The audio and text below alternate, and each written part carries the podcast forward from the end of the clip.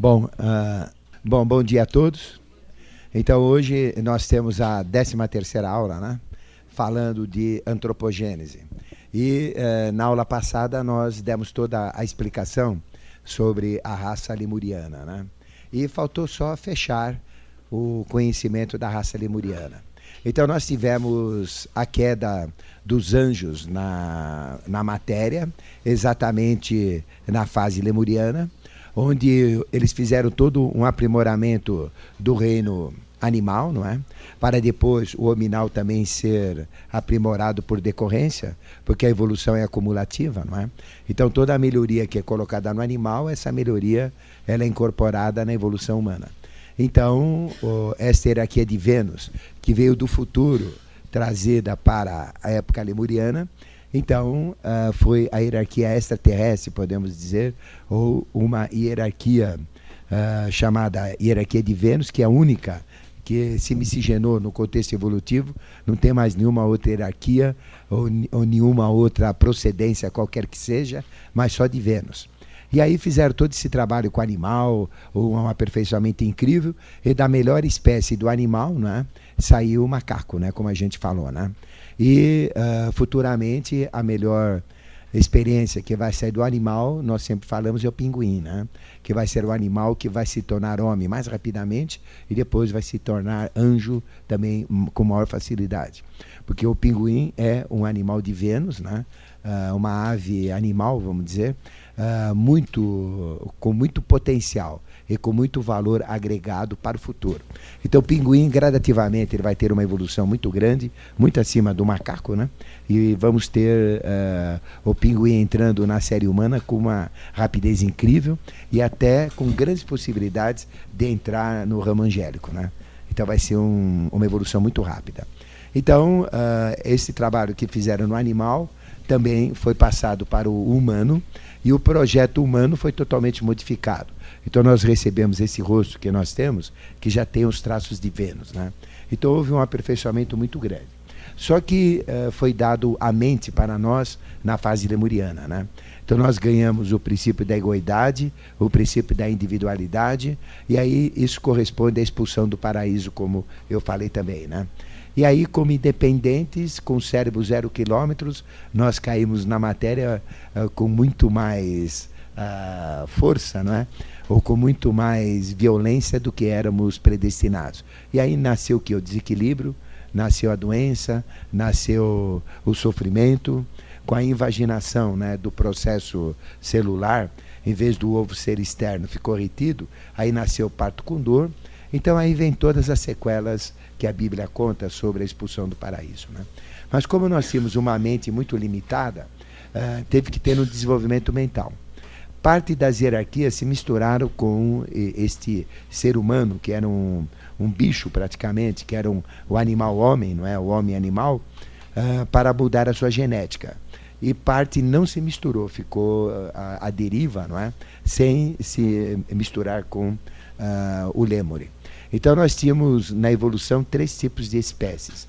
Nós tínhamos o lêmure propriamente dito, que era aquele homem animal tradicional, aquele que começou a receber a mistura né, com uh, os seres de Vênus que caíram na matéria, usando corpos físicos, e aqueles que não se misturaram. Né? Mas eles tiveram um trabalho assim. Uh, agregado não é, para criar uma evolução uh, já com cidades, mas era tudo muito primitivo ainda, a tecnologia era muito primitiva. E aí começou a dar toda essa tecnologia para o Lembre. Mas ele não cresceu muito, né? E deixaram isso tudo mais para frente. Esse processo demorou muito, como vocês veem no quadro de épocas, não é? E a raça lemuriana conviveu muito tempo também com a raça atlante, justamente para fazer essa mudança genética e para começar todo um processo com uma nova raça, que seria a raça atlante, uh, trabalhando mais o mental. Mas mesmo na raça atlante, o mental não foi muito desenvolvido. E o trabalho foi desenvolvido mais por esses seres de Vênus, com alta tecnologia. Então, aí vem o trabalho da Atlântida que a gente vai falar, não é? Então, com isso, a Lemúria ela foi gradativamente sendo desmanchada.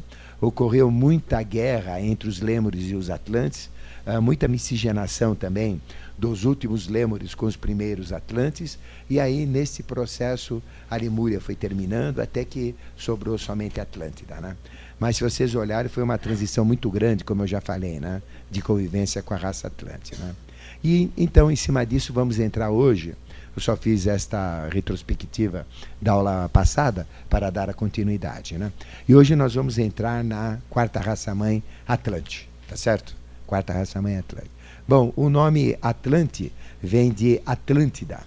Atlântida também é conhecida como País de Mu, não é? E esse nome Atlântida vem de Atlas, né? que a gente conhece na mitologia. Todos vocês já ouviram falar do Atlas, né? que segura o mundo com, a, com as mãos né? sobre a cabeça. Né? Mas Atlas ele é o quinto par de gêmeos de Poseidon.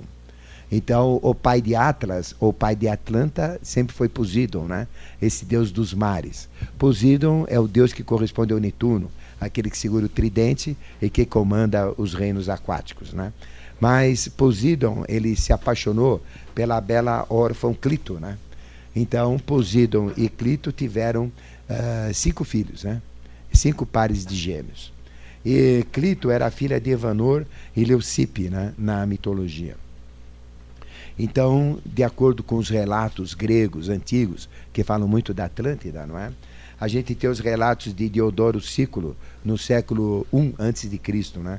que fala da Atlântida. E Atlântida, eh, nesses relatos gregos, falam das Amazonas, que eram mulheres que cortavam o seio, né, para poder lutar com a espada, não é, uh, com muito mais destreza. Então elas cortavam o seio direito para lutar com a mão direita, o seio esquerdo para lutar com a mão esquerda, né? Então aí vem a história das Amazonas. Então nós tivemos uma fase na Grécia uh, também muito interessante, onde nós tivemos um, a, a, peder, a pederastia em alta escala. Não é? Então a relação sexual entre os homens era muito mais importante do que a relação sexual entre as mulheres. E a pederastia realmente era muito grande. Né? Então uh, realmente a coisa era feia. Né? Uh, e isso gerou uma deturpação social. E as mulheres então revoltadas se afastaram para a ilha de Lesbos. Né? Daí vem as lésbicas né, da ilha de Lesbos, que também tiveram o mesmo comportamento. Então elas começaram a se unir entre as mulheres, eh, já que os homens não procuravam as mulheres, então houve uma distorção um pouco ruim. E as Amazonas, elas representavam essa revolta né, dessa postura dos homens em relação às mulheres. E elas eram lutadoras e eram terríveis. Então elas atacavam os homens, uh, prendiam os homens e exigiam relação sexual deles. Né? eles eram obrigados, já que eles não queriam, né, eram obrigados a ter relação sexual com elas. E, e, e para engravidar, não é? E quando elas engravidavam, se nascia homem, matava assim que nascia, né? E só ficava se nascesse mulher, né? Então era um processo totalmente diferente. E as Amazonas, elas viveram na região que hoje corresponde o norte da África, não é? A região uh, bem no norte da África, mas também uh, existem relatos que, como a Atlântida era muito grande, é, a gente ia a pé, por exemplo, do Ceará até Marrocos, a gente ia a pé, não é? Uh, desviando dos lagos aí. Então, naquela época, toda essa região também era comandada pelas Amazonas. E elas migravam muito, eram guerreiras. Então, as histórias gregas falam das Amazonas. E as Amazonas, elas uh, caracterizam muito né, a história da Atlântida. Não é? Mas uh, Clito né, e Poseidon, que corresponde a Netuno, tiveram cinco pares de gêmeos. Né? E o quinto par foi exatamente uh, este Atlas. Mas, e aí, então, ele era o quinto, né? Uh, o escolhido de, de Poseidon. Aí Poseidon passou a ser o deus da Atlântida, não é? E Atlas né, passou a ser a divindade padrão. Daí vem Atlântida, derivada de Atlas, ficou claro. E o Oceano Atlântico, que a gente tem esse nome hoje, é derivado dessa história muito antiga, né? das Amazonas, da Atlântida. Então, mas a verdadeira história da Atlântida, ela está dentro dos mares, né? dentro do Oceano Atlântico. Né? Porque a, Atlântica, a Atlântida ela foi totalmente destruída por muitos cataclismos. E as regiões onde tinha o foco evolutivo fica, é, ficava exatamente entre a América do Norte, né? e, e a Europa. Entre o norte do Brasil, o Brasil chegou a ser uh, principalmente a região do Nordeste, um território atlântico muito extenso. Né? E um dos maiores terrenos antigos que tem é exatamente o Brasil. Né? Uh, e depois, uh, nessa região do norte do Brasil até o, o, norte da África, toda essa região era de terras. Né? Então, ali nós tivemos uh, muita coisa, muita civilização, muitas experiências, muita tecnologia. E resquícios da antiga Atlântida, que refere-se à ilha de Poseidones, que a gente vai falar, uh, corresponde aos fenômenos que a gente tem, que foram muito significativos alguns anos atrás, que a gente fala dos Triângulos das Bermudas, né? onde aconteceram fenômenos, desaparecimentos, fenômenos eletromagnéticos, né? que eles são cíclicos. Depende da posição do planeta em relação às, às constelações. Uh, em determinadas posições, em determinadas épocas, esses fenômenos uh, se reciclam né? e voltam a acontecer. Não é? Então, o nome da Atlântida é, é derivado disso. Né? E esses relatos de, de Eudoro Cícolo, quando vocês puderem ler, são relatos gregos, né? muito interessantes, falando da Atlântida, e falam também da história da Amazona Mirina, né? que era a, a mais significativa das Amazonas. Né?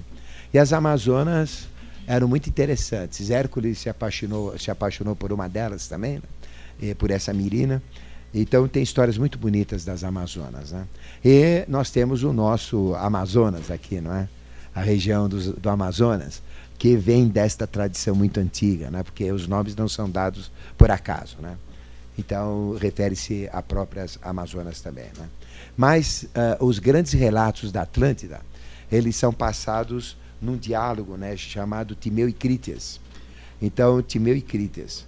Uh, Crítias era neto de Solon e Solon foi iniciado nos mistérios egípcios, né, em Karnak e Luxor, nas iniciações de Karnak e Luxor, e ele também é, foi iniciado nos rabinos hebreus, então ele teve várias iniciações. E nas iniciações uh, sagradas, ou nas iniciações antigas, o conhecimento da Atlântida, como a gente está passando para vocês, é comum. Né? Então a Atlântida, a ciência tradicional não conhece porque a nossa tradição ela começa no crescente fértil, né? O crescente fértil é onde o Bush está fazendo as buchadas hoje, né? Onde tem o Tigre e o Eufrates, naquela região. É chamado de crescente fértil. Então a história atual, a história contemporânea, a história universal começa ali, não é? Ela começa com os sumérios, começa com a raça hebraica, não é? Fala do Egito, fala dos gregos, dos romanos e vem para o lado da Europa e depois para o lado ocidental. Mas o crescente fértil é a história atual. Mas eles não falam, por exemplo, da China, não falam do proto-Japão, não falam da proto-Ásia, né? Uh, mesmo dos proto-iranianos, né? Falam apenas uma parte do Irã. Então é uma história muito fraca, é uma história que está truncada e que vai até um certo tempo. Mas a evolução que nós tivemos na China, em outros locais, eh, foi muito mais forte, não é? Então veja, o, o chinês eh, ele tem conhecimentos incríveis, né, milenares. Então a acupuntura é conhecimento de mais de 7 mil anos, né? Então é uma coisa fantástica, operações que eles faziam, né? práticas médicas, tecnologias. Então a pólvora que foi trazida para o Ocidente, os chineses já usavam a pólvora, conheciam a pólvora, né? Então Marco Polo que começou a trazer esses conhecimentos, né? em suas viagens. Mas a história, então, oculta, ela ultrapassa a China e ultrapassa ainda muito mais, chegando às raias da Atlântida. Mas, uh, nesse relato de Platão, falando de, de Timeu e Crítias, é um diálogo, né? Com Timeu e de Crítias. E Crítias era neto de Solon, e ele herdou do avô dele uh, uma série de textos sagrados, textos ocultos, falando da Atlântida. E ele doou para Platão. Então Platão conversava muito com Crítias, e Crítias conversou muito com o avô dele, que era Solon, né? trazendo esses conhecimentos, esses registros da Atlântida. Então muitas coisas na história oculta vêm de Platão. E Platão era um avatar, Platão era um ser especial. Né? Tanto, é, ele que, eh, tanto é que ele criou as universidades, né? Uh, onde estudava todo o conhecimento generalizado. Né? Daí o nome universidade, né? que estuda coisas universais. Não é? E uh, todo esse conhecimento, né, principalmente dos sacerdotes de Sais, que fica no delta do Nilo, onde hoje tem Alexandria, né, essa cidade de Alexandria, e é onde o delta de Nilo vai para o Sinai, né, em direção ao Oriente Médio. Nessa região toda uh, existia um conhecimento sagrado muito antigo, né, falando da Atlântida. Então, a Atlântida é um conhecimento que existe na tradição hebraica, na tradição egípcia não é? e na tradição oculta. E na tradição oculta é isso que eu vou passar para vocês.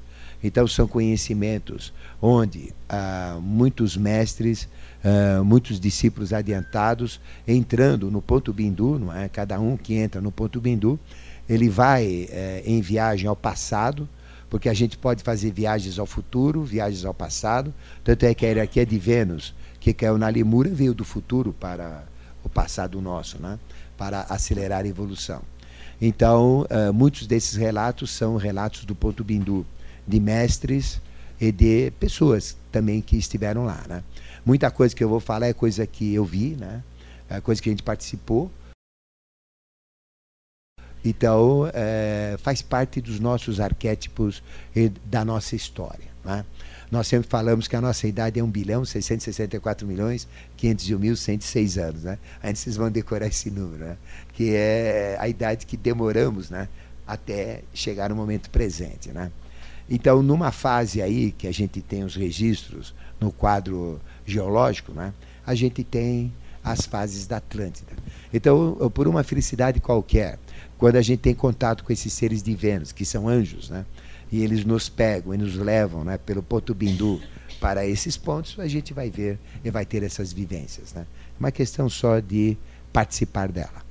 Então, é uma história muito interessante, não existem livros, né? Existem alguns livros aí em biblioteca, nunca li, né? Porque eu não leio livros que tratam desses assuntos, né? A gente sempre vai na fonte, vai no original, né? Então a gente segue a tradição iniciática, né? Mas existem livros que falam sobre Atlântida, nunca li, mas devem ser relatos assim fantasiosos, né? Então a gente pode até, eu não, eu não, eu não tenho nem condição de dizer, é, porque eu não sei o que tem lá dentro, né? Se vale ou não vale, né? É uma questão de ler em cima do que a gente falar, mas eu não leio esses livros. Né? Bom, uh, o estado de consciência da raça atlântida, né? da raça atlântida, né? foi humanas arrúpico, né? que é o espiritual, né? Então, humanas arrúpito, arrúpito que foi arrúpico, que representa o anjo, né? O angélico que representa Vênus, que continuou no processo da evolução, que é o mental angélico, né? mas com foco no mental rúpico, que é o mental concreto. Né? Porque uh, na Lemúria houve um saque contra o futuro. Não era para desenvolver o mental, né? mas como a hierarquia acelerou o processo, a hierarquia de Vênus, para tirar o atraso devido à evolução ter parado, e ela ter melhorado o animal, ter melhorado o hominal também, ela aproveitou, já fez um saque contra o futuro e antecipou a doação do mental, né? Naquele quadro que tem a, os sentidos e tudo mais, vocês veem que houve uma, uma, um saque contra o futuro do mental.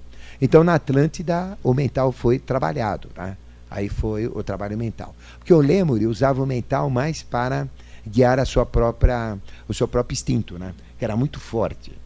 E a mente dele praticamente pouco trabalhou. Já na Atlântida, a mente começou a trabalhar. Então tinha um instinto muito forte também, mas começou a trabalhar a mente, mas muito pouco. Né? Porque se hoje, né, na raça lemuriana, nós chegamos a, a 3% em média do uso do mental, né? E, uh, os mais evoluídos 7%, uh, eh, imagina naquela época então, né? A gente também teve uma aceleração mental, né? porque nós estamos repetindo a fase mental, né? Agora, né? Então a gente teve uma fase mental, mas não chegou num nível muito alto, né? Foi muito baixo, né? ainda naquela época, né? Bom, mas o foco era o mental concreto, né? A égide ou proteção, o escudo ou proteção, é Lua ou Soma, né? Chamado Soma, e Zani, que é chamado Saturno, né? O nome de Saturno. Então teve a proteção de Saturno e de Lua. Lua emocional, né? E Saturno é o mental abstrato, né? É o mental concreto e o mental abstrato. Porque uh, a hierarquia de Saturno foi a hierarquia que criou a dimensão mental, né? Que são os Asuras, né? Então, é na fase Saturno da Terra, né? Então teve um trabalho emocional muito forte ligado à Lua, ou Soma, e um trabalho mental muito forte ligado a Zani ou Saturno, né? E uh, o, o, a importância né, do mental aconteceu na terceira subraça atlante chamada Tolteca. Né? Depois a gente vai no, dar o nome das sete. Né? Chama a terceira subraça Tolteca. Bom, o tempo. Né? Se vocês olharem no quadro aí, não é? o início da Atlântida foi há 220 milhões de anos atrás. No início do período Triássico da Era Secundária, né? ou Mesozoica e terminou no ano de 9564 a.C. Se nós somarmos mais 2.006 anos, né, vai dar quanto aí, né? Vai dar 9.570 anos, né? Certo? Aliás, 11.570 anos, né? Que aconteceu a Atlântida, o término dela. Então, o, último reduto atlântico, onde as hierarquias de Vênus se afastaram e tiveram uma vida isolada, que a gente vai falar com detalhes para vocês, né? Ontem na palestra nós fizemos apenas um resumo sobre tudo isso, né? Foi muito interessante, né? Uh, a missão de Vênus, que foi o tema da palestra de ontem. Mas a gente vai detalhar uh, onde eles estão, o que, que eles fazem, como que eles são, né? Uh, então esses seres se afastaram da humanidade no ano de 9564 antes de Cristo, né? ou há 11.570 anos atrás, né? Que aí terminou a Atlântida na fase atual, né? Na era quaternária, né? Bom, a Atlântida acompanhou muitas também transformações, da mesma maneira que a fase lemuriana. Então tivemos muitos apogeus. Um primeiro apogeu, depois o declínio, outro apogeu, outro declínio. Tivemos uh, vários apogeus e, e declínios. Né? E pegou eras onde houve grande transformação do animal e do homem, porque convivemos também com a fase lemuriana, né? onde os dinossauros foram extintos, foram terminados, né?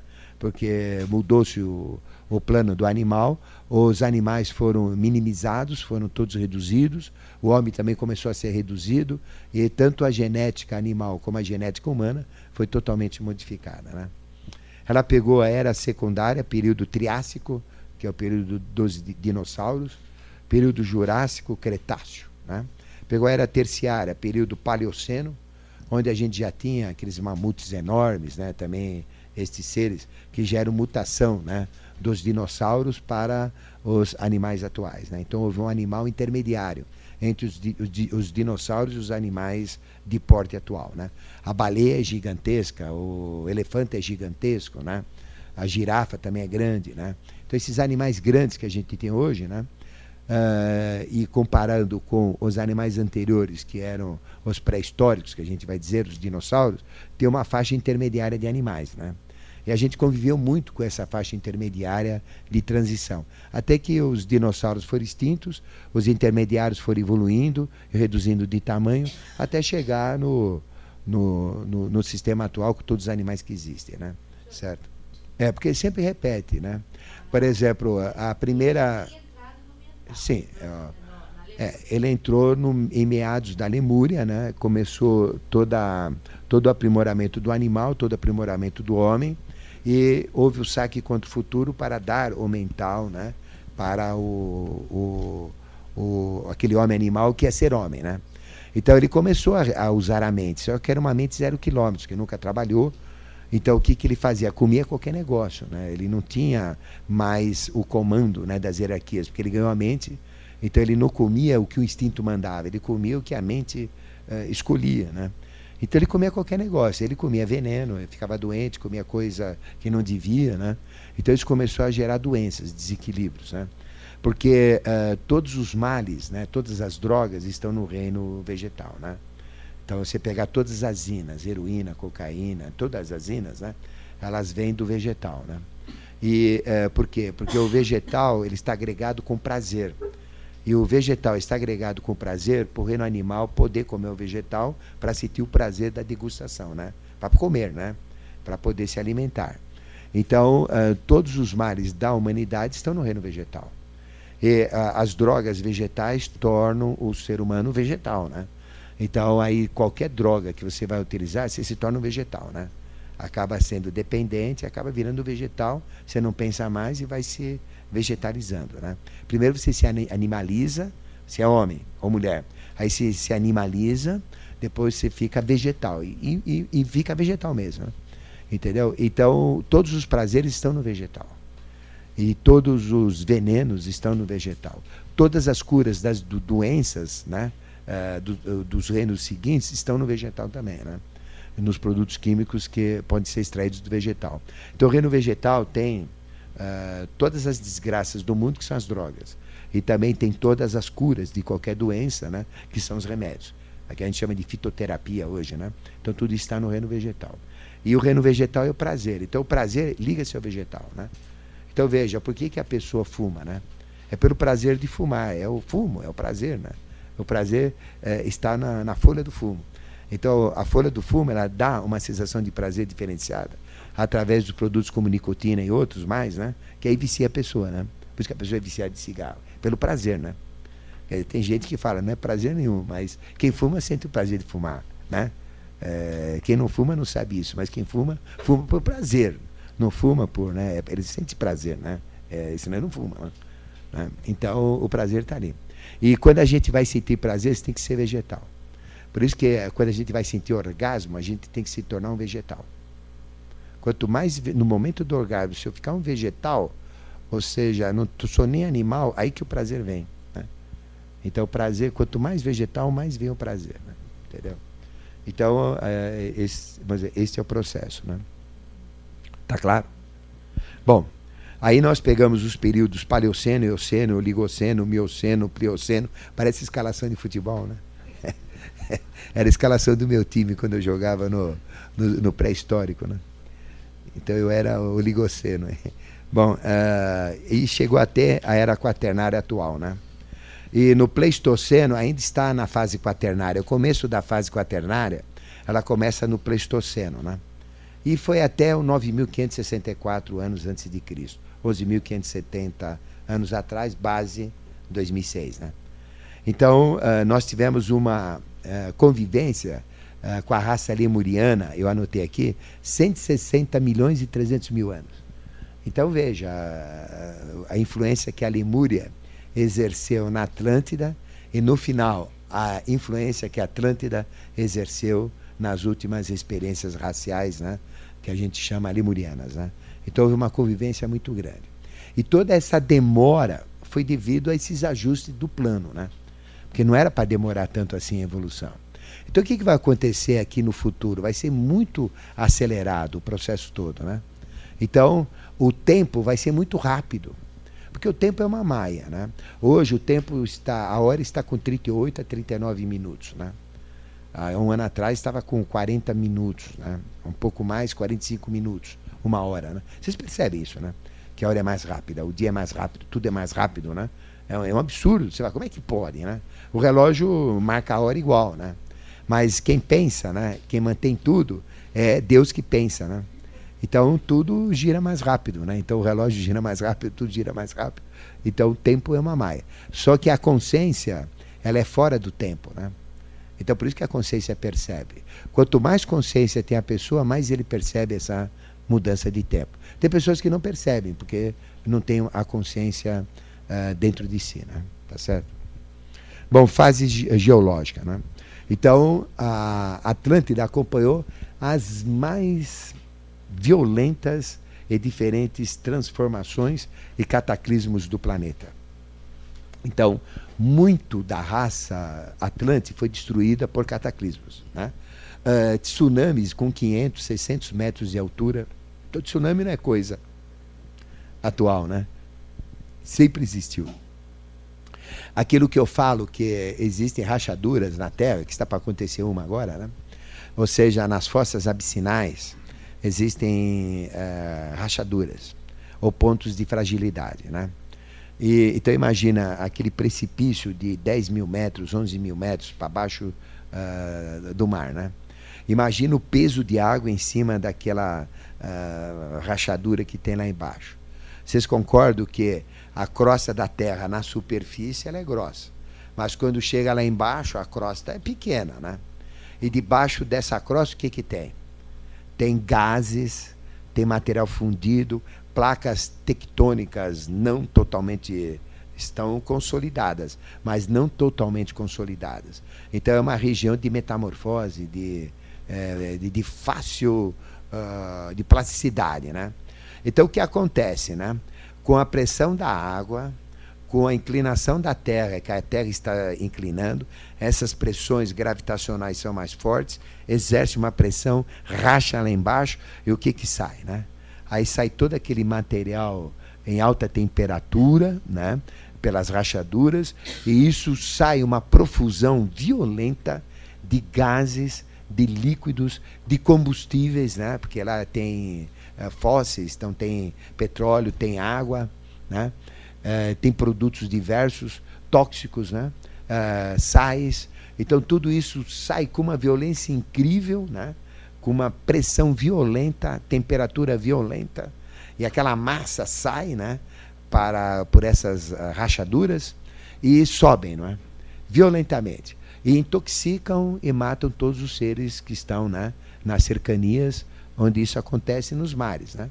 E depois isso vem para a superfície com aquela explosão violenta, faz até surgir ilhas, né? porque traz todo esse material que depois ele resfria, é um material incandescente, né? que depois ele resfria e vira uma ilha, né? certo? Porque tudo isso é subindo, é uma quantidade de profusão, vai jogando isso para cima, né? então vai mudando. E aquela camada de baixo, ela é plástica, e com essas pressões ela vai mudando. Né? Também, né? Então isso faz com que, uh, às vezes, onde tem terra, afunda. E às vezes onde tem mar, aparece terra, ficou claro? Então, na Atlântida, isso aconteceu muito. Então, uh, está para acontecer um hoje, né? Eh, que não vai criar uma transformação muito grande, né? mas que vai uh, fazer um estrago sério, vai. Então, imagina o tsunami que vai ter né? na hora que isso acontece. Joga água para todo lado, né?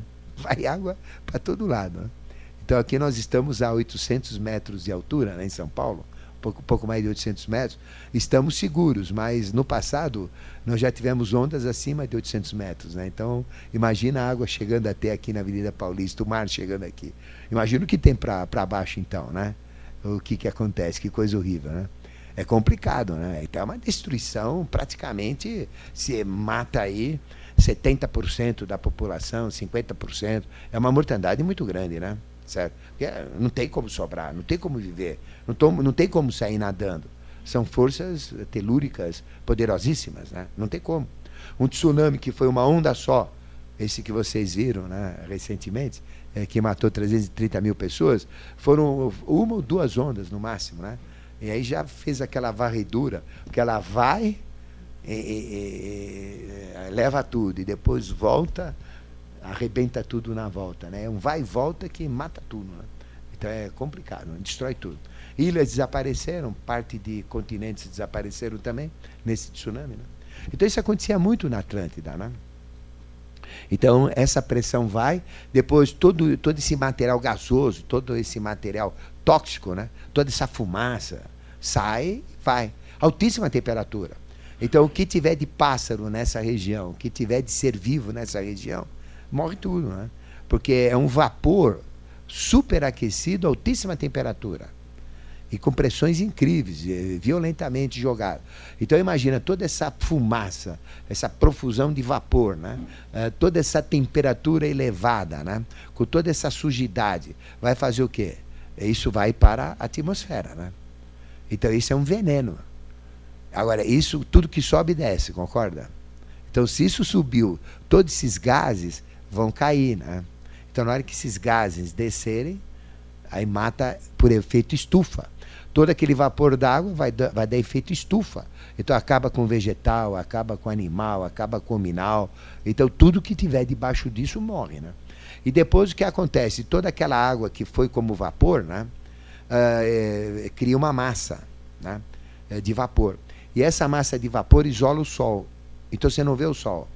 Então, ela age como isolante. Então, embaixo começa a temperatura muito baixa. Então, a temperatura cai violentamente. A água, então, começa a congelar, forma granizos e vem aquelas pedras enormes caindo, né? Então, se não morre pelo vapor, se não morre pela estufa, morre pelas pedradas. Aí vem todas aquelas pedras. Vocês já viram chuva de pedras? Eu, quando era moleque, tinha muita chuva de pedra aqui em São Paulo, né? É, era, é, era comum, né? Mas vinha cada pedra que, que do tamanho de um ovo, né?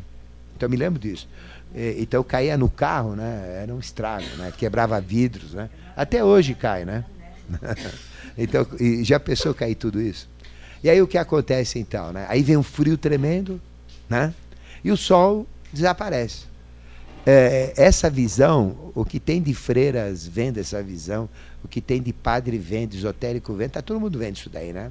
Ela é terrível você ver isso daí. E vai acontecer, e um terço do céu vai ficar coberto. Agora, um terço. Agora, onde vai acontecer, né? né? É, está previsto acontecer na região da Índia, né? Aquela região ali, né? É, aquela região entre a China e a Índia, né? Onde está acontecendo o tsunami, né? É uma tendência. Mas devido aos problemas kármicos que os Estados Unidos está provocando, essa interferência mundial, é guerra do Vietnã, é guerra da Coreia, explosão atômica, né? Lembro da Guerra Mundial, as barbáries que aconteceram, né? Aí agora tem o, o, o Iraque, né? Aí eles não estão, eles estão agora querendo Irã, estão querendo uh, outro. Quer dizer, eles não param, né? Então, aí pode dar um revertério para o lado de cá, né? né? Então, aquela, uh, aquela falha de St. Andrews, né? Ela pode acontecer não só no continente, né? Onde tem as cadeias rochosas, que vai separar Los Angeles e São Francisco, né? Porque ela pega bem no meio de Los Angeles e São Francisco, aquela região toda, e vai separar, não é? Os Estados Unidos. Ele vai perder essa. Isso já vai acontecer. Isso já está previsto que vai acontecer. Quando espera-se que daqui a, a, centenas ou milhares de anos, né? Mas pode acontecer a qualquer momento, qualquer momento. E ao lado pode acontecer um tsunami também, né? É, tanto no Atlântico como no Pacífico. A probabilidade de acontecer no Atlântico é muito maior, porque já aconteceram muitos lá, por causa da Atlântida. Né? Então, a, a, a, eh, se a gente olhar, por exemplo, o Oceano Atlântico, eh, existe uma falha que dá até medo de olhar. Que ela vem desde o hemisfério norte até o hemisfério sul, né? que a, chama, a gente chama a falha do Atlântico. Né? é um buracão, né? é uma falha, assim, uma, um trinca, é uma trinca que tem lá. Né? Então a probabilidade disso acontecer no Atlântico é muito grande. Só que uh, todos os efeitos das hierarquias de Vênus, porque eles têm potencial, eles mexem com forças da natureza, eles sabem como conduzir certas coisas, como proteger. Então eles ficam fazendo remendos aqui no sul, né? Certo? Porque eles estão protegendo o sul do planeta, né?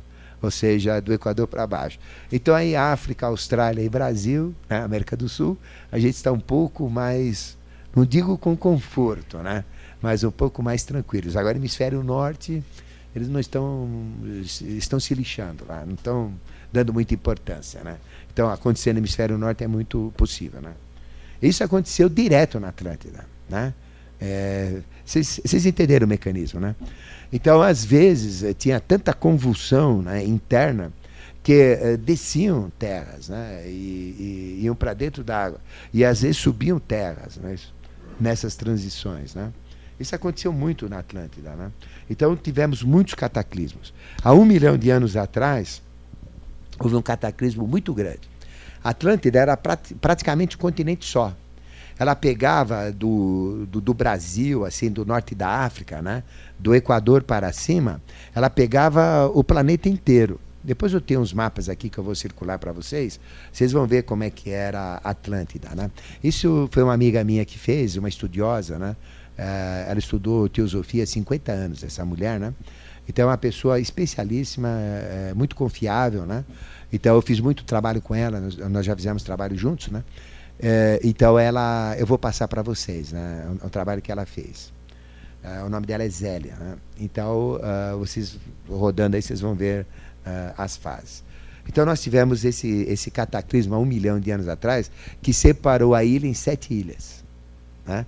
separou, desculpe, o continente em sete ilhas. Né? Então, afundou numa parte, subiu na outra, e aí geraram sete ilhas. Depois, há 850 mil anos atrás, também houve um cataclismo muito grande.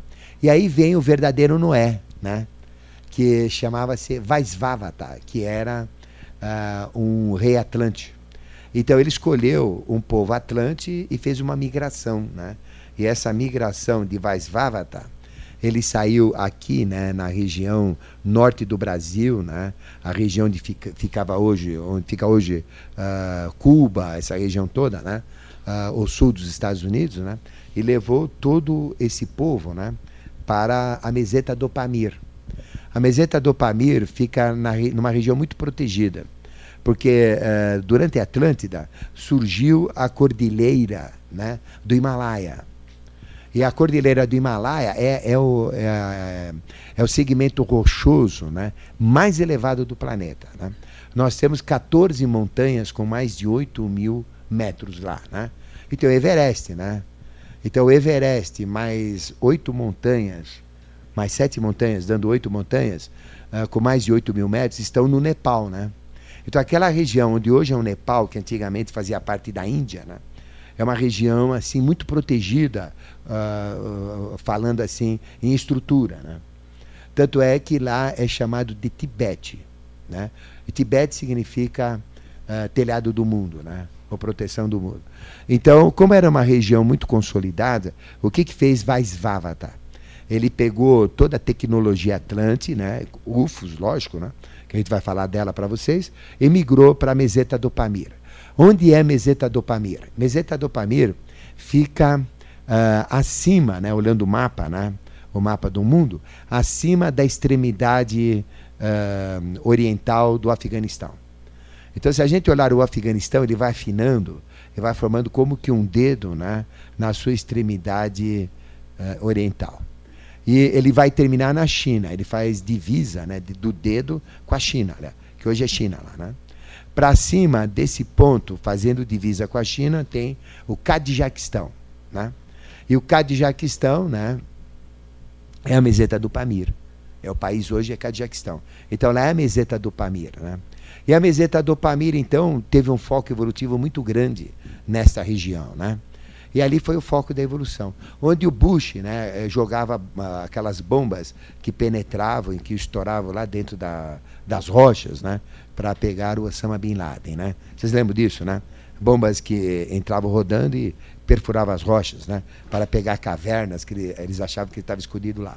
Então ele bombardeou uma região muito sagrada, uma região muito importante lá. Até que deram uma bronca nele, ele parou com isso lá, né? Certo? Ele foi mandado parar, né? Uh, o pessoal de Vênus falou, para com esse negócio. Aí eles pararam, né? Eles, eles recebem mensagens, né? o governo americano recebe. Uh, existem até reuniões de determinados governantes com eles, né? são reuniões periódicas, onde eles apenas dão diretrizes, não, não, tem, não tem diálogo. Eles apenas falam, chega, acabou, muda, né? só isso, e vão embora. Então eles têm. Sim, é, ele, existe esse perigo, né? Mas essa região, mas essa região é uma região protegida ainda, né? É o norte da Índia, né? Então, se você olhar, por exemplo, a Índia e tem o sul, né? O sul da Índia é catastrófico, né? Então, se a gente olhar, por exemplo, as cidades do sul da Índia, né? Você pegar Mumbai, né? Que é a cidade mais uh, mais importante, né? Em termos de comércio, equivale a São Paulo aqui, né? Aqui no Brasil uh, ela é marítima também, não é? Uh, pegar toda a região que desce, né, a Índia e que depois vai do outro lado, né? Toda essa região ela é crítica, né? Toda essa região é crítica. Agora o norte da Índia já é um pouco diferente, né? Embora tenha armamento nuclear no norte da Índia, né? Tanto no Paquistão como na Índia, eles têm uh, armas atômicas. Eu vi centrais atômicas lá, né? Então lá tem. Então, embora tenha arma atômica lá, é um local, porque todo local que é sagrado tem sempre o desgraçado do anticristo perto, né? Onde tem o Cristo tem o anticristo, né? Então, em todos os chakras eles estão. Então, por isso que lá tem armas atômicas também, da mesma maneira que El Moro é sagrado, né? E lá também tem é, é, experimentos atômicos, né? Então, é sempre assim. Então, é uma região de briga, mas ainda apesar da briga, é uma região confiável. Né? Então eu chamo meseta do Pamir. Né? E debaixo é um contraforte muito grande, porque tem os Himalaias e tem as cadeias rochosas do Afeganistão que vão bater no, nos, nos Himalaias. Né?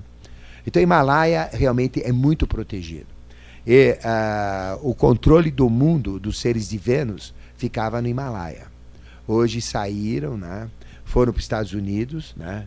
em El Moro, saíram de El Moro, foram para o México, no Yucatán, saíram do México, hoje eles estão aqui, em, aqui na América do Sul, numa região, no contraforte do Roncador. Né? Então eles estão lá, hoje no Roncador. Né?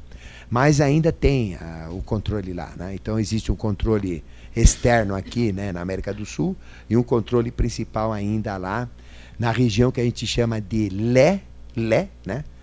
Lé, na região do estado de Ladakh, que é no norte da, da Índia, lá, é, bem lá em cima, fazendo divisa com o Afeganistão, e também na região de Srinagar, né, que fica no norte da Índia, né, bem no norte da Índia. Então essa região aqui, ela é sagrada. Tanto é que o Monte Ararat, onde uh, Vaisvavata né, uh, chegou, né, e, e, e começou a, a, proteger e colocar toda a sua tecnologia, foi no Monte Ararat que fica no, na extremidade oeste, bem. Se vocês olharem o mapa, olharem o Afeganistão na, na extremidade oriental, né? Uh, do lado uh, do lado leste, né? Você vai ver então uh, uma região muito rochosa. E lá então é que ele preservou as essências atlantes, né? Certo? Ele levou a quinta subraça atlante para lá, chamada semita. Então semita, que é o hebreu hoje, ele é descendente do Atlante. Se vocês olharem a Bíblia, ela fala que Noé, que anagramaticamente falando, é o contrário, né? É Eon. Eon quer dizer divino, Eon quer dizer sagrado, né? Que virando da Noé, né? Então ele tinha três filhos, né? Vocês conhecem a história, né? Cã, Sem e Jafé. E o filho, então, uh, ele criou a, a balsa, né? Como a gente sabe, né? A barca colocou animais, casais de animais, só que ninguém quis ir com ele. Só foram o quê? Os três filhos, Cansem e Jafé, as suas esposas, porque senão iam ficar separadas na época, foram juntos, né? E os filhos, né? Eh, dos filhos. E ele, né? Certo? Então, uh, ele aportou exatamente nessa região. Mas isso é simbólico uh, religioso. Na realidade, Noé não era barca, mas era uma nave que foi para lá, né? Era um Vimana. E o nome dele era Vaisvavata. Era outro nome, né? Que era Vaisvavata. Né? Então ele parou na meseta do Pamir para proteger a raça Atlante. E depois de lá, né, da meseta do Pamir, desceu, né, formando a raça ariana atual, né? Da Atlântida da Ariana, uh, que vem Arya, Ariana, Aryavarta, o berço da raça ariana, né? Que é a raça hindu, né? Que começou a raça ariana, nos proto-hindus, né? É, descendo do, da meseta do Pamir para a Índia e ali começou. Depois espalhou para a China, né, Japão, espalhou aqui para o Irã, veio para o Oriente Médio e se espalhou para o mundo. Né? Então esse é o processo. A gente vai falar mais disso quando falar da raça ariana. Né? Então esse cataclismo foi muito violento 850 mil anos atrás. Foi tão violento que eles tiveram que migrar, largar a Atlântida e levaram uh, escolhidos da Atlântida, né? porque a gente estava num processo de guerras, de deturpação aqui, que eu vou explicar também. E aí uh, levou-se, né? Uh, Vaisvavata levou para a região da meseta do Pamir. Mas houve um cataclismo terrível, mudou muito né? Uh, a constituição da Terra. Depois tivemos um cataclismo grande também, há 200 mil anos atrás. E aí afundou tudo praticamente na Atlântida. Né? E começou a dar umas configurações como a gente tem mais ou menos os continentes hoje. Né? E sobraram duas grandes ilhas apenas, que ficavam entre os Estados Unidos e a Europa, entre o norte do Brasil e o norte da África, chamadas de Daita e Routa. Daí vem o país dos Daita, o país dos Routa. Né? E Atlântida também era chamada país de Mu. Mu. Porque Mu era uma divindade atlântica também, né? País de Mu. Depois teve um outro cataclismo, há 75 mil anos atrás, onde simplesmente uh, Routa afundou completamente. Né? Não, desculpe, Daita afundou completamente. E sobrou uma parte de, de Routa junto com Poseidones. Depois essa parte de Routa também afundou, sobrou Poseidones. E Poseidones uh, teve uma, uma guerra nuclear, né? uh, que foi feita uh, com guerras de hierarquias de Vênus com pessoal de, com Atlantes mesmo. E aí ela foi totalmente destruída no ano de 9564. E a partir de então as hierarquias de Vênus falaram: olha, não tem negócio aqui. E aí eles estão vivendo, né, vivem aqui ainda junto com a gente, numa outra condição que depois eu vou detalhar para vocês. Que ontem eu resumi, né? Quem esteve na palestra eu falei isso daí. Tá claro? Então eu vou falar muito sobre esses acontecimentos. E uh, estes mapas, né, que mostram estes acontecimentos, né? A gente tem aqui uh, um primeiro mapa. Depois, quem tiver interesse nesse mapa, né? Quem estudar isso e quiser um interesse uh, um pouco maior, né? Esse daqui é de um milhão de anos, né? Então, se a gente olhar a Constituição, a gente tem a Constituição atual, né? E a Constituição uh, antiga, né? Então a gente vê como que era a Atlântida, né? Nessa época, né? Então uh, eu vou passar para vocês, depois vocês vão dando uma olhadinha aí, né? Depois, se quiser, a gente pode tirar um xerox. Esse é tamanho A3, a gente pode tirar dois, né? Para não ficar tão pequeno, né? Uma reduzida, né? Aqui tem uh, o, como ficou, né? No, no cataclismo que ocorreu há 800 mil anos. Né? Então veja que era bem diferente né, os continentes em relação ao que está. Né? Depois olhando aí, cada um vocês vão ver melhor. Né? Depois tem outro aqui que ocorreu há, do, há 200 mil anos. Então 1 milhão 800 mil, esse aqui é 200 uh, mil anos. Então já começou a ficar mais ou menos parecido né, com o que a gente tem, mas tinha muito mais terra. Né? Então veja a, a, a, mudança que ocorreu né, na fase da Atlântida. Né? Era muito grande. E depois aqui tem o último, né? Que aconteceu há 9.564 anos atrás.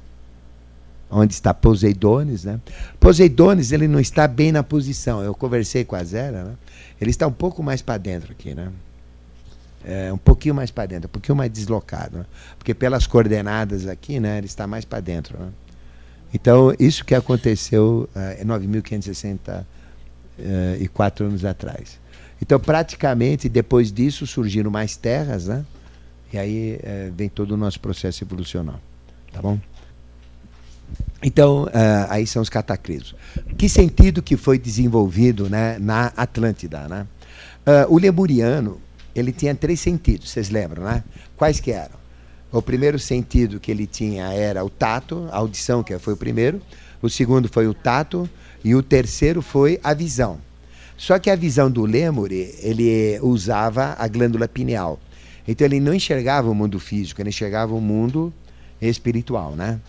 Depois, com a evolução, a pineal foi embotada, eles deixaram de ver o mundo espiritual os olhos uh, físicos que ladeavam né, a cabeça foram trazidos para a frente, feitas as conexões nervosas né, com o sistema visual e passaram a enxergar o mundo físico e deixaram de enxergar o mundo espiritual.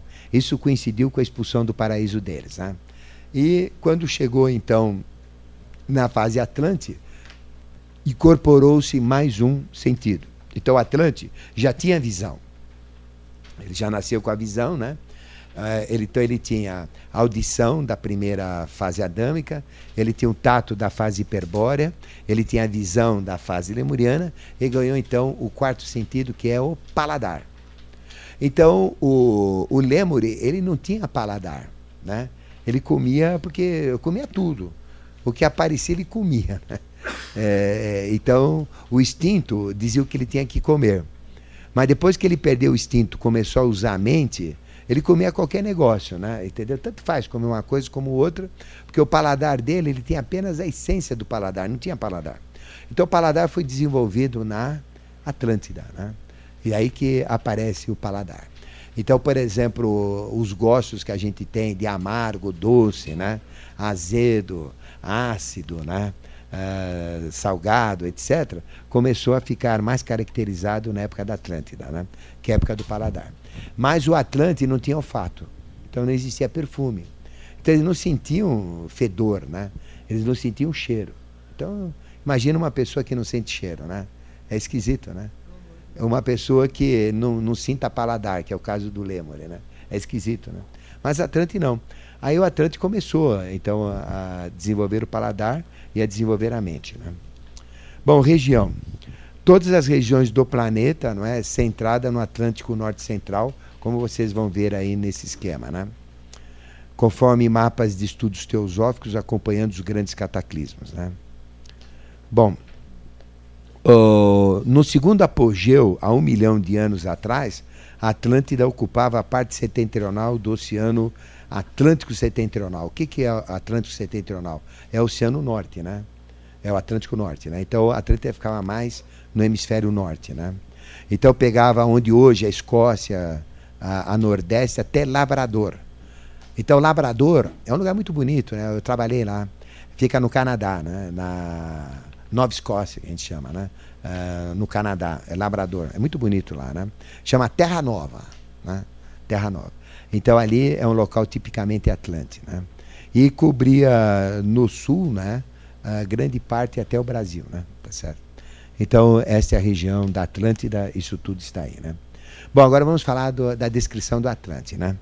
Bom, o Atlante ele era gigantesco, porque uh, na época eh, de meados da fase lemuriana, quando houve a queda de Vênus na matéria, o, a, o tinha 4,30 metros, né? lembra?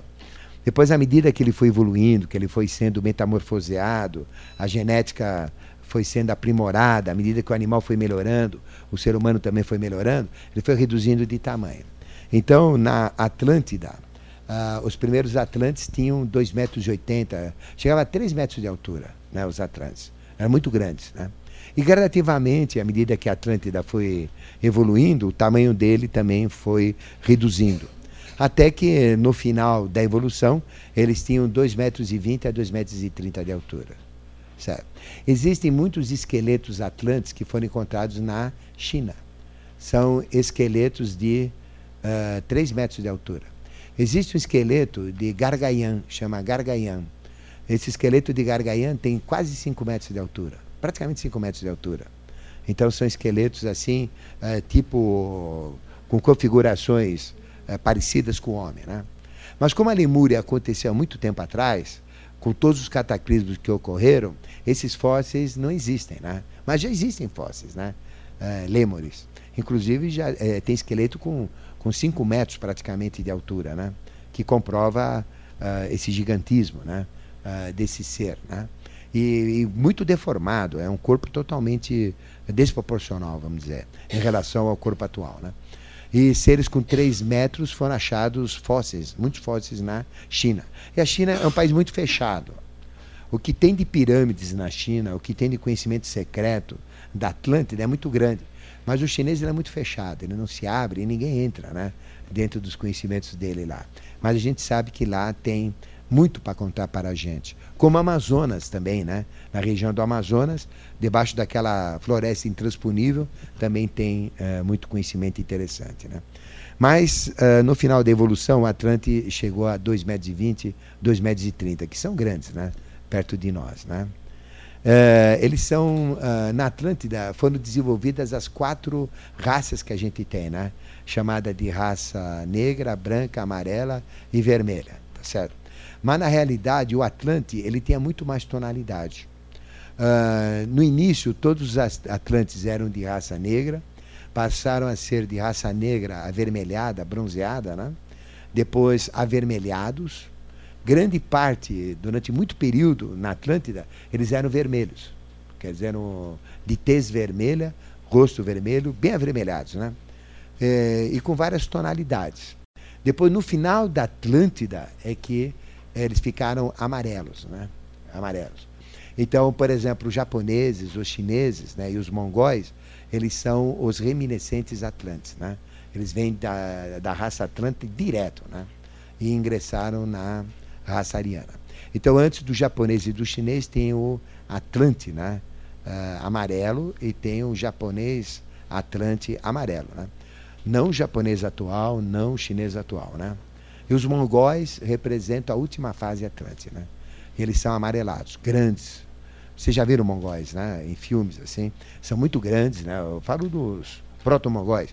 Eles têm dois metros e hoje já tem mais de dois metros, dois metros e dez de altura. São gigantescos, né? Uh, guerreiros, fortes, né? É, é do Gengis Khan, exatamente. É. E se bem que Gengis Khan era um aspecto uh, sagrado, né? Só que do lado da esquerda, né? É, do lado da esquerda. Então os Atlantes eram muito grandes, uh, com muita tonalidade, muita variação de, uh, de tez, né? então com muitas cores, né? em muitos tons. Uh, variava muito de acordo com a posição que estavam no mundo. Né? As mulheres também eram grandes, né? e elas usavam vestido tipo saco, né? que ia até um vestido. As mulheres também eram muito grandes, mas bem maior do que, do que ela. Né?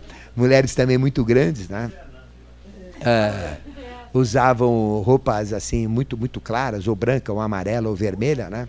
Mas sempre com um disco laranja, né, no peito, né? Que era um símbolo atlante, né? Que era o símbolo de Atom, né?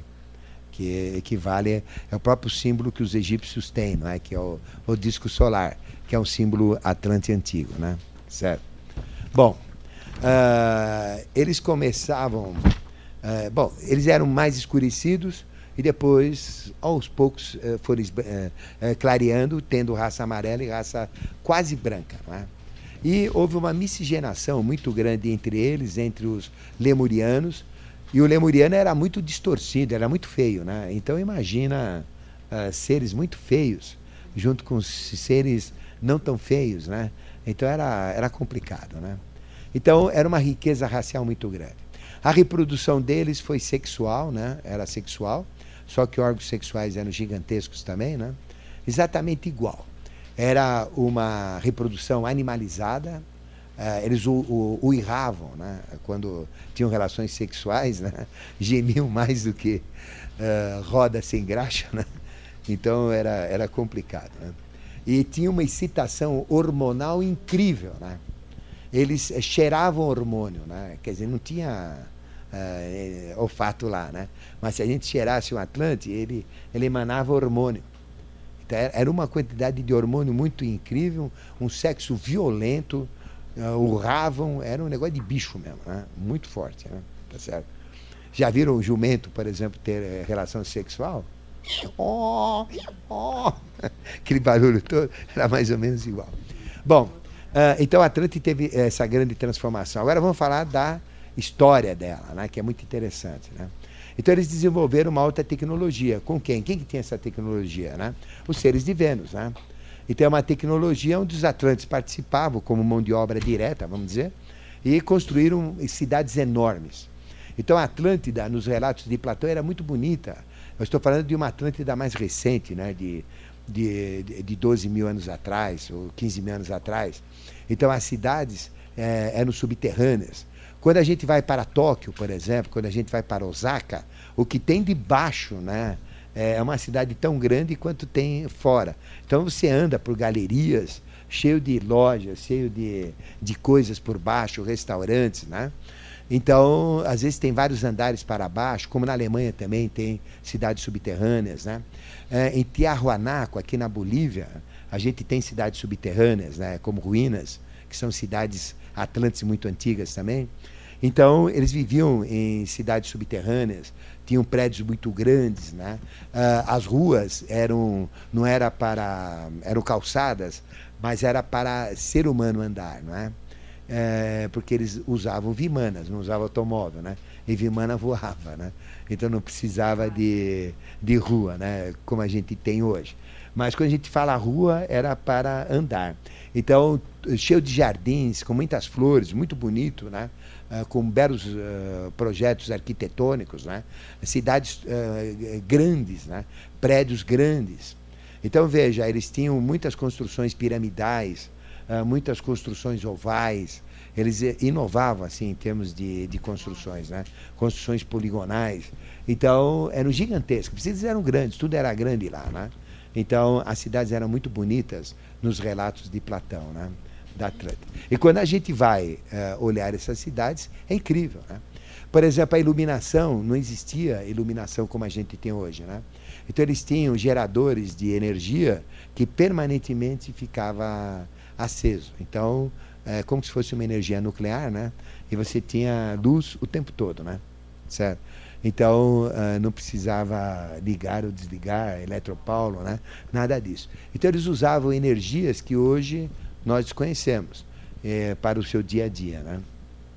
Tinham equipamentos, eles tinham instrumentais, eles tinham uma tecnologia muito maior do que a atual. Então nós tivemos na Atlântida uma tecnologia totalmente diferente da atual, mas muito mais avançada e muito mais moderna porque começou com a tecnologia de Vênus. E a tecnologia de Vênus é uma tecnologia angélica, não é? Tanto é que os veículos que a gente usava na época eram vimanas, que a gente chama, né? Então, é o que hoje a gente conhece como UFOs, ou discos voadores. Então, a Atlântida era uma coisa absurda. Seres totalmente diferentes. Você pegava um lêmure que convivia com eles. Você pegava um Atlante que já estava no processo evoluído.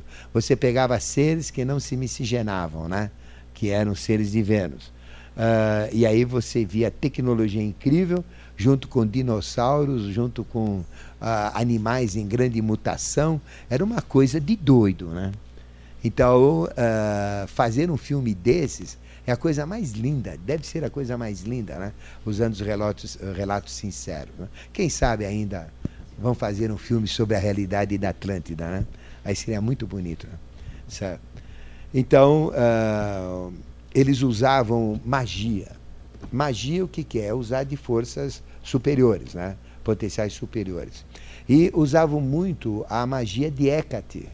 O que, que é magia de Hecate? É a magia do lado oculto, do lado sombrio da lua, ou seja, do emocional errado. Né? Então, uh, as mulheres atlantes enrolavam mais os homens do que as mulheres de hoje. Né? Então as mulheres eram perigosíssimas, as mulheres atletas. Todas eram magas, terríveis. E elas usavam de uma magia terrível. E a magia sexual atlântica que as mulheres usavam era uma coisa que enroscava qualquer um. Né? Certo? Exemplo de uma dessas magias é a magia né, de uma mulher que viveu né, no Egito, né, Cleópatra. Então, Cleópatra é, era horrível. Era o maior bagulho de Alexandria. Né? A mulher horrível, feia. A imagem de Cleópatra que vocês têm é, é a imagem da Liz Taylor, né? Elizabeth de olhos violeta, né? É nada. Então ela é terrível, mas ela tem essa magia sexual. Nenhum homem aguentava essa mulher. Então aí vem Marco Antônio, né? Todas essas figuras famosas que ela gerou até filhos com eles, né? Então era uma mulher terrível, Cleópatra. Né? Então é uma das magias egípcias terríveis, magia sexual. Né? E usava essas forças da lua negra. São hormônios, né? Então imagina uma, uma pessoa pegar o hormônio dela uh, e dar no seu cafezinho ou na sua cachaçinha lá, né? Os hormônios dela, né? Elas faziam isso, né? Pegava as secreções dela, hormônios dela e dava para o homem. E o homem começava a ser viciado nos hormônios dela, dela, né? Então ele se viciava nela. Então a mulher fazia o homem se viciar nela, né? Em cima dos seus próprios hormônios. Né? É, fraqueza. e você não fez isso lá? Você é louco?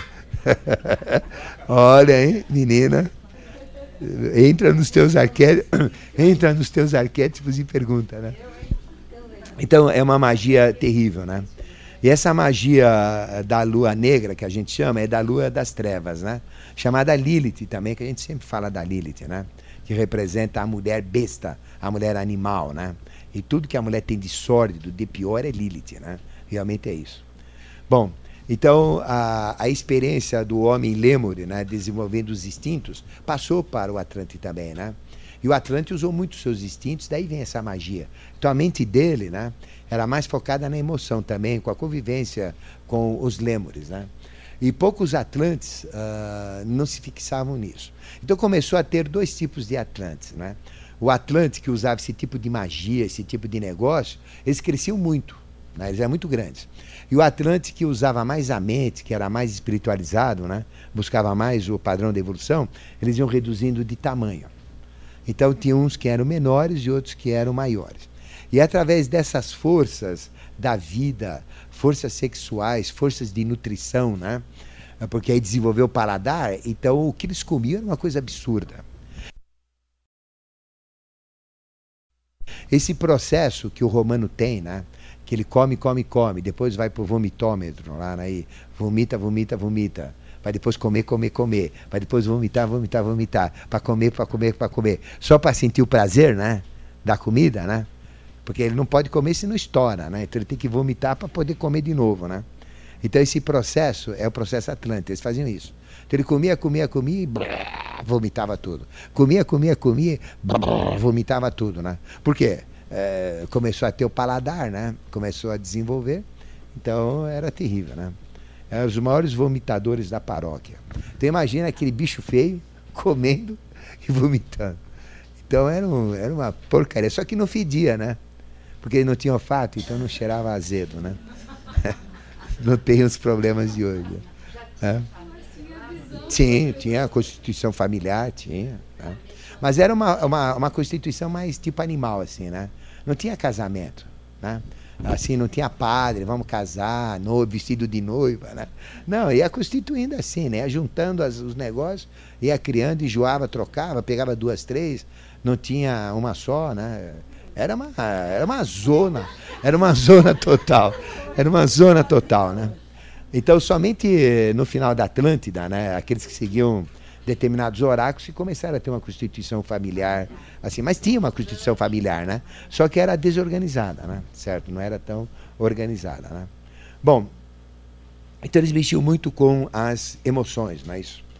E uh, estas hierarquias de Vênus, né?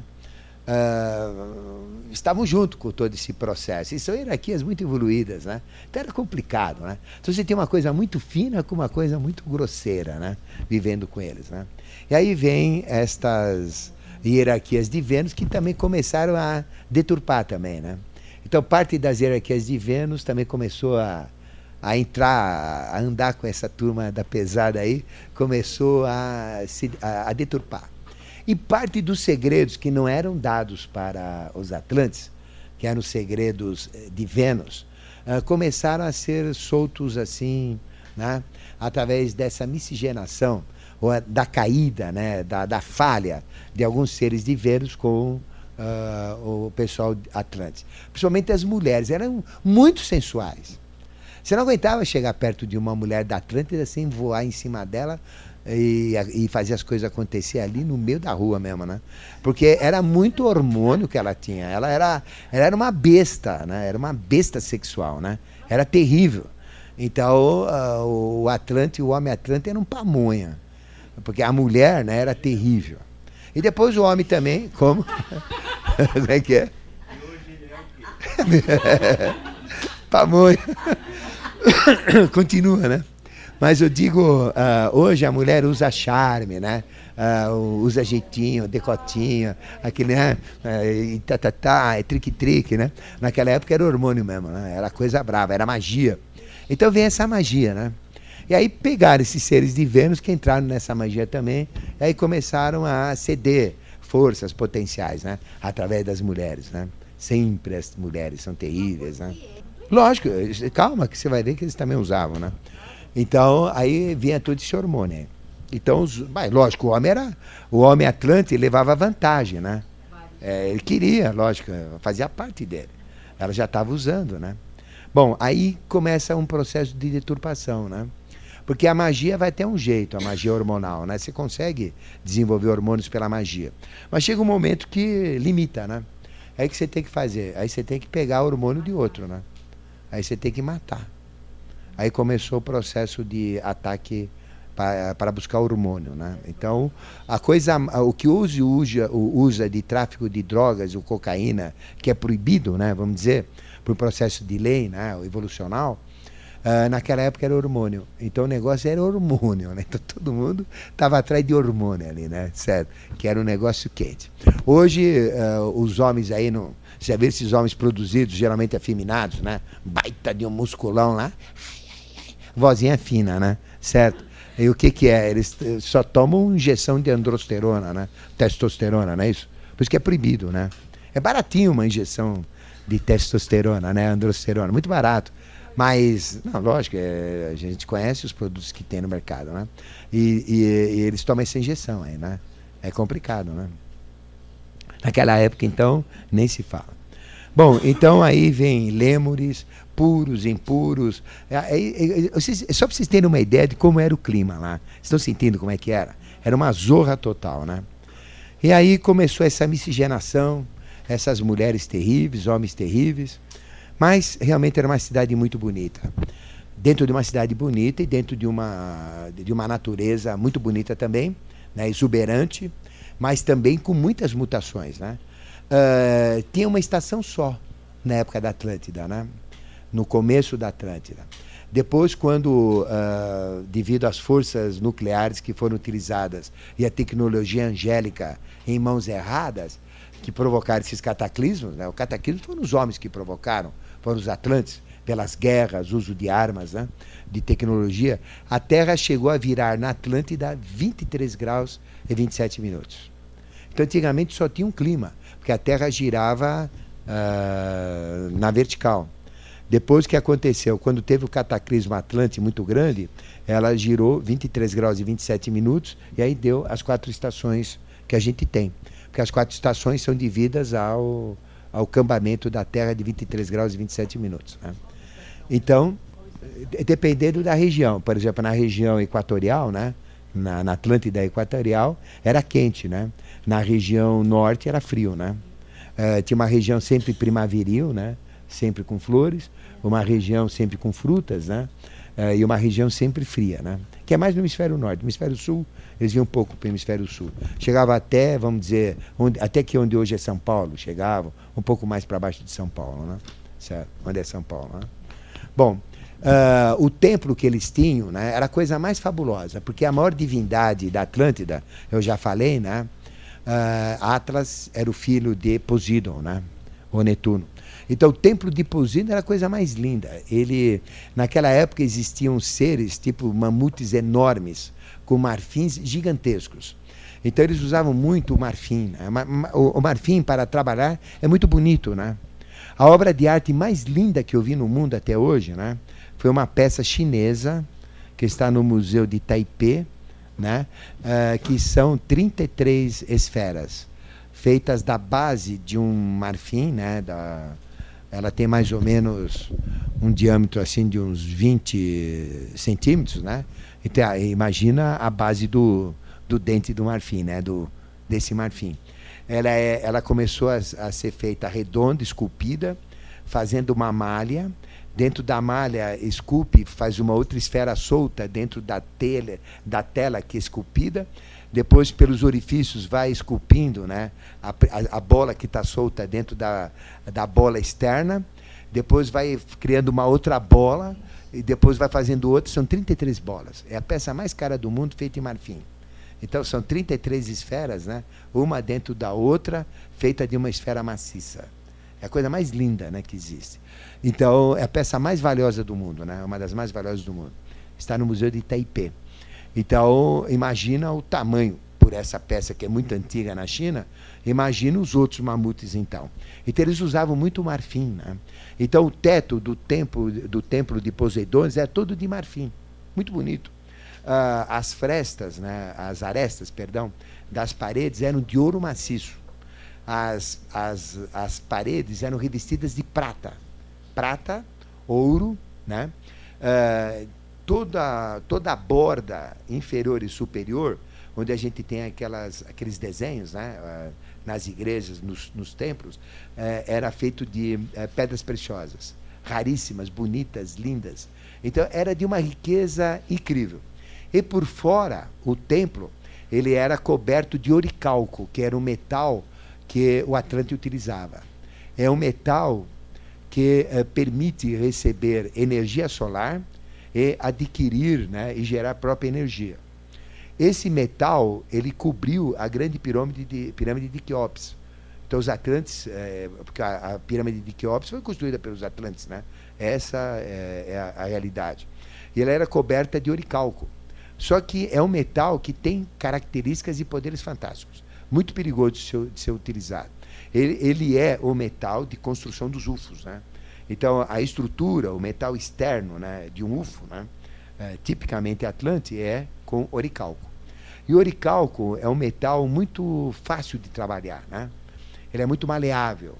ele também tem muitas características, muitas propriedades. E qual que é uma propriedade? Ele tem uma propriedade fantástica. À medida que ele absorve energia, né, energia solar, eh, ele permite, ele fica leve, cada vez mais leve. E ele permite até efeitos uh, antigravitacionais. Então, uh, os povos antigos, como os maias e os incas, viveram com Atlantes também, né? E tiveram contato com Atlantes, os reminiscentes, os últimos Atlantes.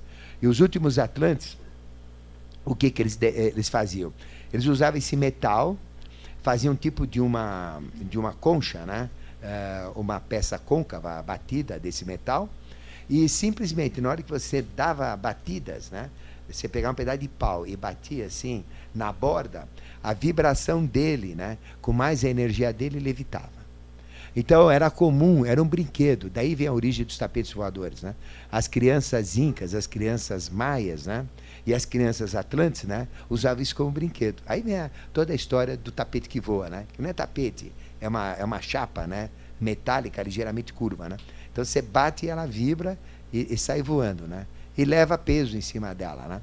Ela fica vibrando até que depois ela desce e cai novamente no chão, né?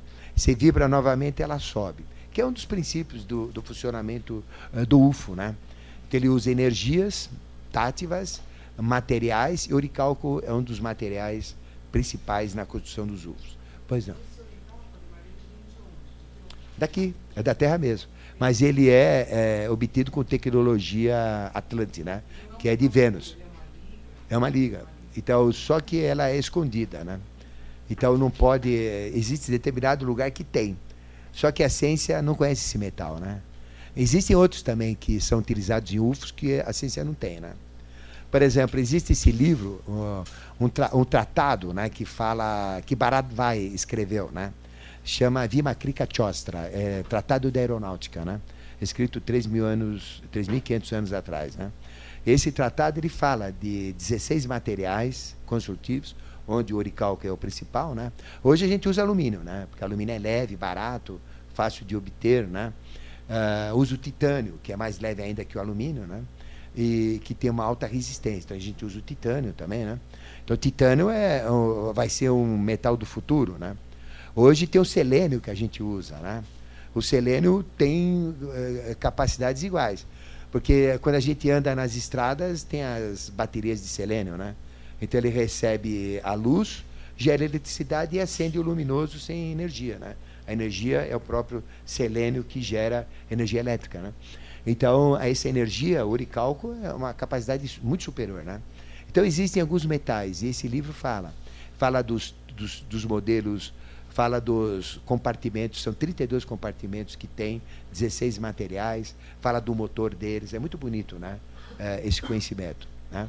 Algum dia a gente vai fazer um trabalho né, para divulgar isso daí, né, esse conhecimento também sobre a tecnologia angélica para construir os ursos.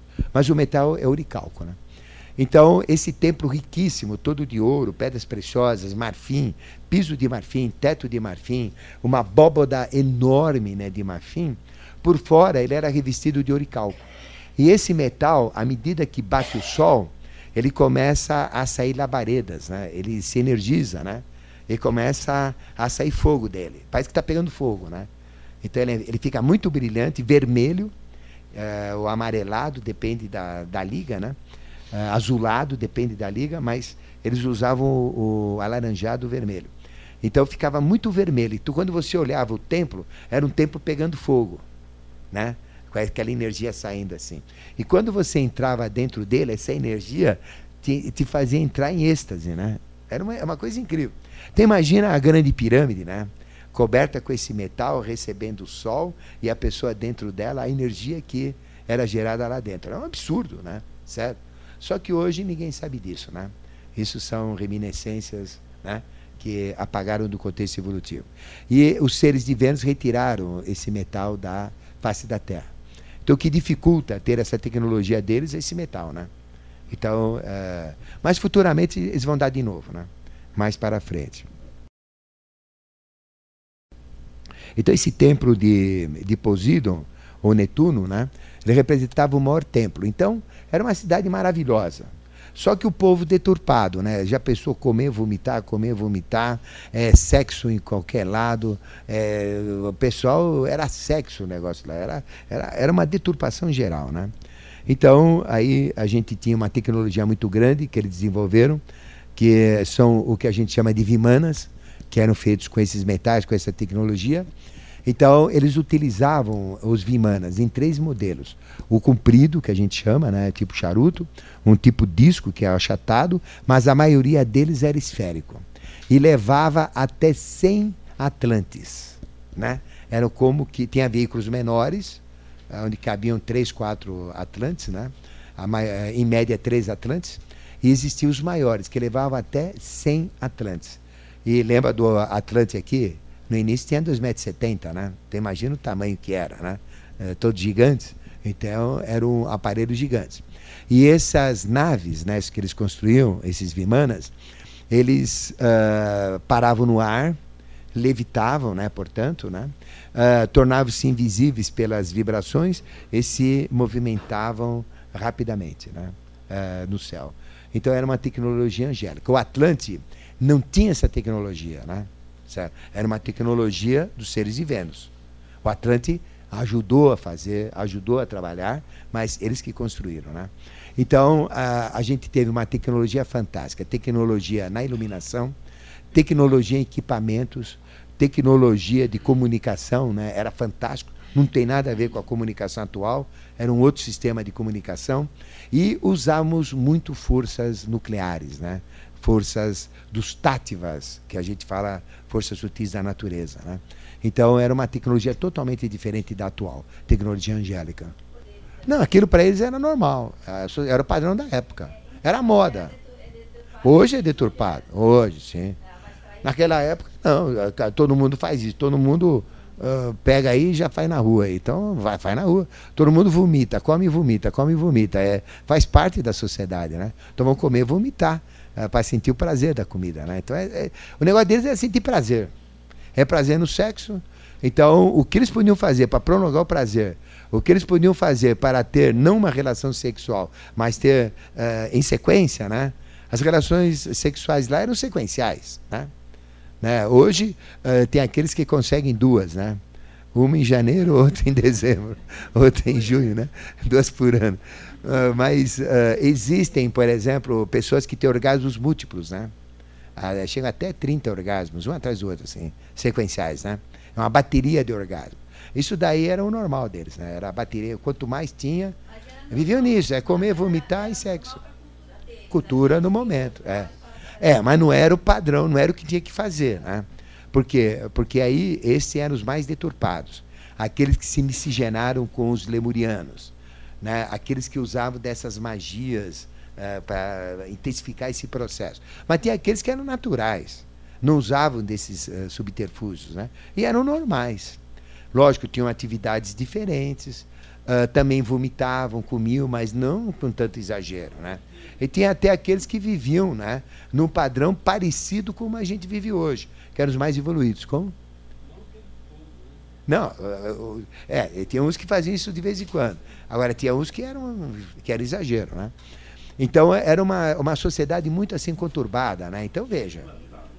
Então, a, a comida deles né, era comida como a gente tem hoje. Na mesma época, a gente também tinha cereais, né, equivalentes aos nossos, né? Por exemplo, tinha muita batata, né? Tinha muito milho naquela época, né? Uh, então, a batata, existe mais de 3 mil variedades de batata. Milho tem mais de 2 mil variedades de milho, né? Então, tem muitas variedades. Eles tinham muito mais variedades de leguminosas, né? Então, eles alimentavam, né? Então, eles tinham plantio. Tinham, tinham. Não é como a gente tem hoje, né? Mas a natureza também era muito próspera. Isso fazia parte da natureza, né? Então, o trigo, ele era selvagem, não é? A batata era selvagem, né? Hoje ela é cultivada, mas naquela época uh, muitos dos alimentos eram selvagens, né? Quer dizer, da mesma maneira que você tem plantas, né? você também tinha alimentos, né? Muitas frutas. Uh, então existem frutas uh, que hoje não existem mais, frutas gigantescas, né? A gente pega, por exemplo, essas frutas ata que a gente pega grandona, né? Certo? Então imagina uma jaca daquela época, uma ata daquela época, né? Tudo era gigantesco, né? Tinha muita fruta. Fruta era o que mais tinha. Então comiam muito, né? E também tinha leguminosas, coisas assim, né? Certo? Bom, e a tecnologia maior que ele tinha era os Vimanas, tecnologia elétrica e tudo mais, né? E a Atlântida, ela sempre teve sete divisões, porque ela seguia sempre o processo setenário, né? sempre sete cidades, sempre sete templos, sempre sete distritos. Em toda a história da Atlântida, sempre teve uma estrutura setenária. Né? E na Atlântida, como tinha os seres de Vênus, né, eles criavam os oráculos. Né? Oráculo é o hierofante, né, é a sacerdotisa, a função uh, de, um, de uma sacerdotisa, que contacta com o sagrado. Né? Então, isso a própria hierarquia foi dando uma espécie de uma religião oracular uma religião templária também. E praticando né, é, essas religiões nesses templos, né, eles levavam a sua vida. Então existiam sete oráculos, que equivale aos sete dias da semana que nós temos hoje. Então tinha o oráculo do Sol, né, que era o mais forte de todos, né, onde o templo era maior, onde as práticas eram maiores, as pessoas que frequentavam esses oráculos eram maiores, né, melhores, né, eram menores em tamanho também. Existe o oráculo da Lua, que era uma zona total, né? Aí era o vomitômetro ali, muito complicado, né? Existia o oráculo de Marte, muito belicoso, né? Aí vem os processos de guerra, de briga. Existe o oráculo de Mercúrio, que já era melhor. O oráculo de Júpiter, que era muito bom. O oráculo de Vênus, que era é, muito espiritualizado, né? É, muito rico. E o oráculo de é, Saturno, né? onde faziam operações práticas, experiências humanas, experiências genéticas, toda a prática medicinal, né? Então era no oráculo de Saturno. Então cada oráculo desse tinha atividades, né? Então as pessoas que viviam associadas a essas cidades, a esses oráculos, elas tinham as suas tecnologias, né? Elas tinham seus conhecimentos desses oráculos. Ou seja, os seres de Vênus, eles se subdividiram, subdividiram nesses sete oráculos. Mas tinha esse da Lua que começou a usar os processos errados do emocional e da Lua, né? Aí tinha o de Marte que começou a usar os processos de, de guerra, de morte, de vingança, né? de briga. Né? Eram terríveis esses dois aí. Né? O quarto já entrava mais na tecnologia, né? Certo? Sim, é tudo Atlante, né? Tudo vem da Atlante. Uso de cristais, né? Uh, o que eles tinham de tecnologia de cristais é uma coisa absurda, né? Então hoje a gente fala cristal Atlante, mas isso não é nada, né? Então eles tinham tecnologias incríveis, né? Por exemplo, o raio laser que a gente tem hoje, eles já tinham, né? E o raio laser a gente consegue com, com cristais, mas com quartzo, né? Então eles já tinham raios laser, eles já tinham, já chegou toda essa tecnologia. Bom, só, só para uh, falar um pouquinho mais. Então tinham esses oráculos, né? Isso, né? Acho que dá uns cinco minutinhos, né? Então tinha esses oráculos, né? E aí tinha uh, o processo evolucional. E aí tinha uh, oráculos que buscavam espiritualidades, onde ele tinham práticas, né? Uh, práticas de iniciação, né? Seriam as iniciações do oráculo do Sol. Então chamava tauromaquia, né? Então existia um, um cercado redondo com todos os símbolos do zodíaco. Né? E hoje existe um templo chamado de Denderá, no Egito, onde tem um zodíaco de 80 mil anos atrás uh, dentro desse templo. Agora, como é que consegue-se colocar um zodíaco de 80 mil anos atrás num templo? É porque foi copiado, né? Então ele foi copiado da Atlântida, de 80 mil anos atrás. Então é um zodíaco perfeito. E lá como é que fazia então? Uh, o Atlante ele tinha que vencer o animal dele, né? Para não ser igual os conspurcados. Eu estou falando uh, da, da, iniciação solar, né? Então ele tinha que ser bom, ele tinha que ser sol. Então eles respeitavam o sol, aí vem os cultos né, solares, que depois deu origem aos faraós e tudo mais, né? A, a Ra e a tudo isso. Então, uh, como é que fazia? Então o Atlante ele era muito alto, muito forte, né? Ele tinha que ter força física, porque ele tinha que ser lutador, né? Aí vem a história dos heróis atlantes, né? das Amazonas, que também eram lutadoras. Né? Então ele tinha que vencer um touro. Só que o touro, que hoje tem em tourados, é o Miura. Aquele touro Atlante era muito grande, com um chifre muito grande também. Muito perigoso, muito esperto, muito bravo. Né? Só que ele tinha que vencer o touro dentro desse, na tauromaquia, né? Uh, dentro desse círculo, né? com a mão livre. Então ele tinha que vencer. Né? Então ele corria e se escondia do touro, lutava com o touro, até que pe pegava o touro na unha né? e tinha que derrubar o touro. Era uma briga violenta. Né? Certo? E aí tinha o mestre dele. Então o mestre dele, que fazia o teste, né? se ele venceu o touro, ele passa na iniciação, né? chamava iniciação tauro, eh, da tauromaquia. Aí o mestre dele usava um cavalo branco, enorme, o cavalo naquela época era muito grande também. Uh, e em cima do cavalo branco, né, ele tinha né, nas costas farpas, tipo fisga, né, tipo anzol, né, uh, de madeira, assim. E aí, a hora que ele estava vencendo, né, que ele estava conseguindo né, cansar, porque ele dava soco, brigava com o touro, né, ele tinha que derrubar o touro e segurar o touro no chão.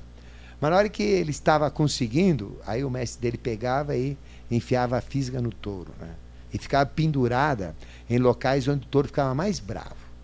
Ele tinha uma quantidade de fisgas. Então ele tinha que deixar o touro o mais bravo possível. Ele ficava enfiando as fisgas nele, né? E até que o touro né, tinha que ser vencido. Na maioria das vezes o touro matava o, o sujeito, né? porque o touro era muito forte, né? E, e o chifre violento. Eu já vi mortes de toureiro né, incríveis, onde ele enfia o, o, o, o chifre no olho, esmaga o cérebro e gira a cabeça e joga o cara longe. Quer dizer, o cara morre com o cérebro desmanchado e com essa parte do olho arrebentada. Se pega na, na, barriga assim, abre de ponta a ponta e abre todas as vísceras. E ainda ele come lá, né? Então era uma morte terrível né, que eles tinham, né? Então era uma, era uma prova complicada, né? E ainda o bandido lá do, do mestre dele ficava enfiando física para deixar o bicho mais bravo, né? Então era uma prática chamada a prática da tauromaquia. Tinha a prática do enterro vivo. Então eles se enterravam eh, fisicamente também para, para eh, mostrar quanto tempo eles desafiavam né, a morte. Então jogava terra em cima dele e ele tinha que ficar eh, lá durante um certo tempo. Né? Eram provas iniciáticas terríveis. Mas isso dava uma força muito grande, uma espiritualidade muito grande para o atleta. Hoje, as touradas que a gente vê, que são, na maioria, de origem espanholas, a Espanha fazia parte de uma. Era parte da Atlântida. E na região onde é a Espanha hoje, né, no espaço-tempo, faziam-se esses ritos iniciáticos aí. Né? Aí vem essa tradição espanhola que está no sangue deles, né? a tourada. Então a tourada é uma decorrência dos ritos atlantes. Né? Então a gente tinha isso. E aí, uh, o que mais que a gente tinha? Bom, agora vai, vai passar muito, né? Uh, faltou falar da teocracia, eles formando a teocracia. Uh, falou, faltou falar da teofagia, né? como é que eles se tornaram antropófagos, para dizer como é que funcionava a Atlântida, né? e de outras coisas mais interessantes né? relacionadas a eles. Mas imaginem a Atlântida até agora, para a gente fechar, uma alta tecnologia Imagina uma tecnologia de um Vimana, que até hoje a ciência não consegue chegar neles. Né? Já derrubaram vários UFOs, né? tem UFOs no, nos Estados Unidos, na Rússia, uh, sendo pesquisados, mas não consegue chegar na tecnologia deles, né? porque não conhece o que tem lá. Né? Então não consegue fazer o UFO funcionar. Né? Então, mas existem UFOs presos, né? que foram derrubados. Né? Uh, e, inclusive seres congelados, né? Uh, tanto nos Estados Unidos como na Rússia pesquisando tudo isso. Né? Então, uma alta tecnologia, uh, um, um, um, povo com uma miscigenação terrível, uma variação incrível, uh, parte da população totalmente deturpada e parte da, da, da população né, buscando né, valores maiores, como esses do ritual da tauromaquia. Né? Daí então eu vou entrar nos, nas sequências na próxima aula, tá bom? E a gente termina a Atlântida na próxima aula. Tá feito então.